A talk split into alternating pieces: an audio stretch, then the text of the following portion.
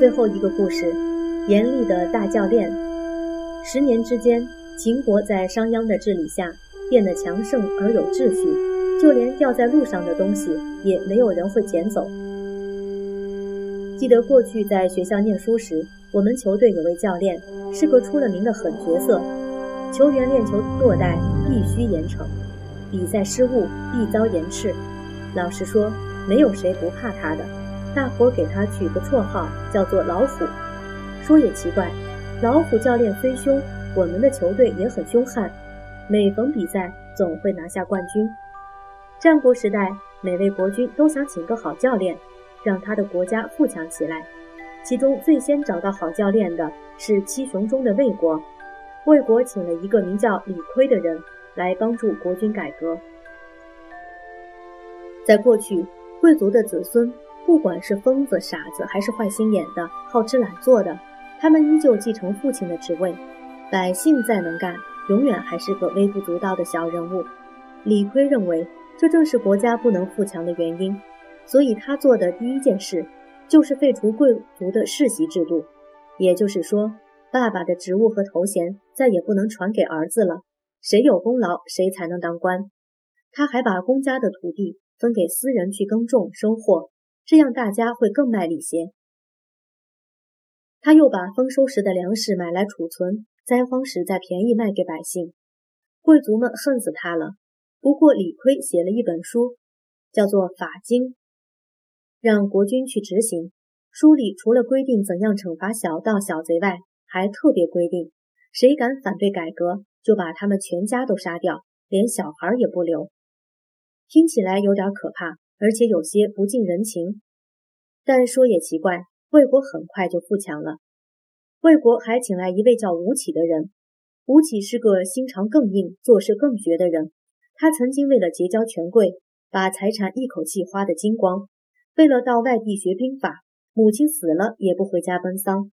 他还曾想率领鲁国军队和齐国打仗，而他的妻子是齐国人，他竟不惜杀掉妻子，以取信于鲁军。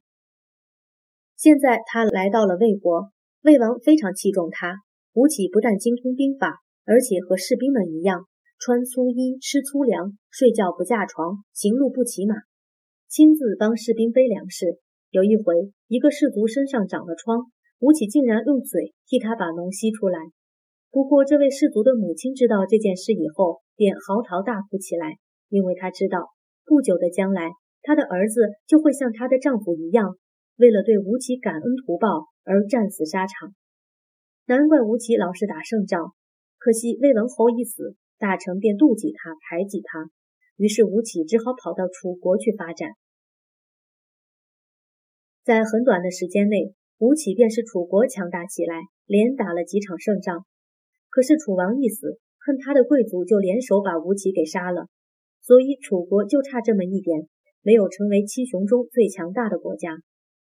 当时最强的魏国让其他六国感到害怕，因为每一国几乎都挨过他的攻打。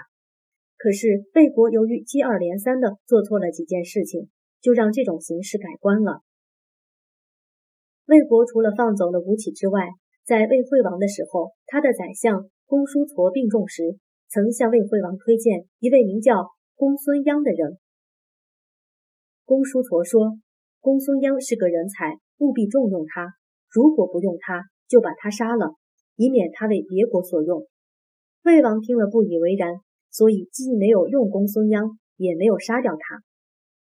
公孙鞅离开魏国，抵达秦国，受到秦孝公的重用。他上任之后，立即定了许多严厉的法令，比方说，若有人犯罪，邻居必须检举；如有隐瞒，一律严惩。游手好闲的人，无论他是贵族还是富商。一律当作奴隶送到边疆垦荒，对自己人打架重罚，对敌人勇敢作战重赏。法令是定好了，但他知道一开始满不在乎的人一定很多，于是便公布说：南门有一根木头，谁把它扛到北门，谁就能获得十两金子。知道这消息的人都议论纷纷，但就是没有人动手。公孙鞅就宣布说，奖金提高到五十两黄金。有个傻呵呵的青年心想，反正试试看再说，便把木头扛到了北门。没想到真的得到了那五十两黄金。消息传开，全国上下都知道了一件事：公孙鞅立法说到做到。有一回，秦国的太子犯了法，公孙鞅便把太子的两位师傅都判了罪，一个割掉了鼻子，一个在脸上刺了字。于是再也没有人敢藐视新法了。十几年下来，秦国变得强大而有秩序。别说没有强盗小偷，就连掉在路上的钱，也没有谁会私自捡走。不过，他虽然悄悄地壮大了，可是并不声张，只是默默地等待时机。而公孙鞅也因为功劳很大，秦孝公便把商这地方赐给他作为封地，所以后来人们便称呼公孙鞅为商鞅。这时候，不可一世的魏国正和齐国大打出手。魏国的大将庞涓和齐国的军师孙膑，原来早年是同盟师兄弟，一起学习兵法。孙膑的表现比庞涓优秀，庞涓因此很妒忌他。后来，当庞涓做了魏国大将后，很怕魏王太赏识孙膑，便设计陷害孙膑，把他的膝盖骨挖掉，并且将他囚禁起来。倒霉的孙膑命不该绝。在一个偶然的机会下，被齐国的使臣发现，偷偷的把他带到了齐国。孙膑的才华很快就被发现，因此得到重用，做了齐国的军师。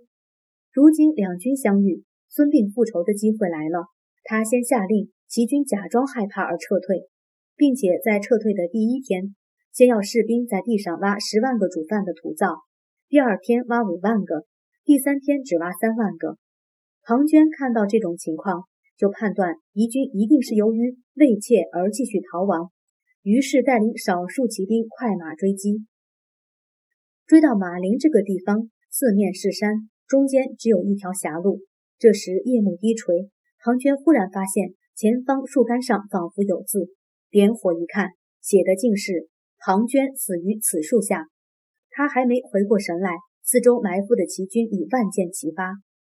庞涓和他的十万大军一同覆灭，魏国从此一蹶不振。冷眼旁观的秦国一看机不可失，立刻出兵大败魏国，占领了从前吴起替魏国开拓的大片领土。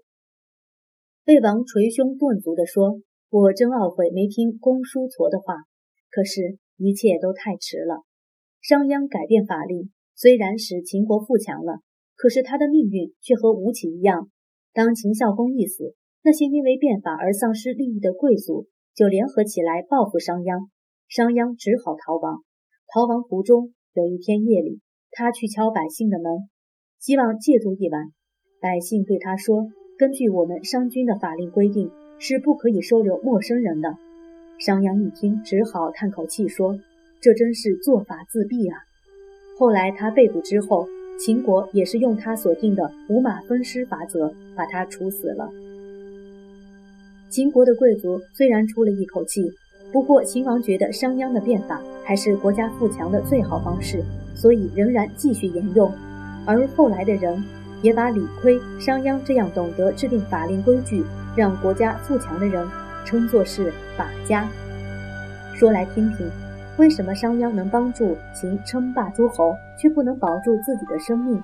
如果你是商鞅，你要怎么办？你认为法规纪律重要吗？